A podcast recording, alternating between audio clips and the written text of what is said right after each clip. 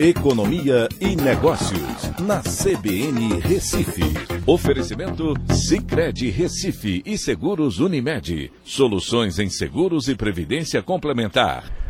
Olá, amigos, tudo bem? No podcast de hoje eu vou falar sobre o dólar que fechou nessa quinta-feira com a terceira queda seguida a R$ 4,92 por conta justamente de o que está sendo chamado uma fraqueza global da moeda americana em relação às demais.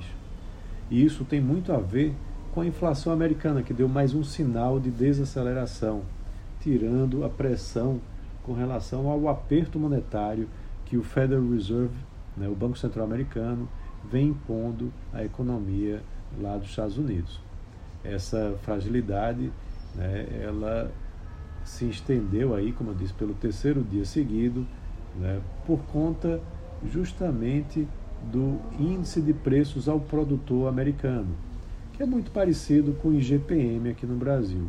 E aí, por conta disso, uh, o dólar teve uma desvalorização em relação à maioria das 33 moedas né, que são geralmente acompanhadas pelo mercado. O dólar chegou a ficar, inclusive, a R$ 4,89, mas depois deu uma recuperada, fechando em queda de 0,32% a R$ 4,92. Então, o que parece estar acontecendo é que o mercado já está olhando um novo ciclo de flexibilização por parte do Federal Reserve. Ele espera, o mercado espera que tenha a última taxa de alta da taxa de juros no mês de maio, né, na reunião que vai acontecer nos dias 3 e 4 de maio do Federal Reserve lá nos Estados Unidos, ou talvez até já comece por aí, né, mas por enquanto ainda se fala de uma última alta. E a partir daí, a taxa de juros lá deve começar a cair. Então, os investidores estão agora procurando oportunidades, inclusive aqui no Brasil, né, aqui com o real, né, que é considerada a moeda que esse ano não teve uma valorização maior em relação ao dólar. É, e alguns falam, inclusive, que se essa tendência continuar, o dólar pode chegar até os R$ 4,70.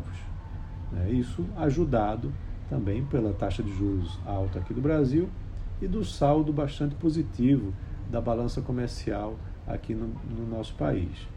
Mas, claro, o investidor também vem acompanhando né, de, é, informações importantes dos próximos dias, como o texto final do arcabouço fiscal, que ainda não foi apresentado ao Congresso, e também indicações importantes da diretoria do Banco Central Brasileiro.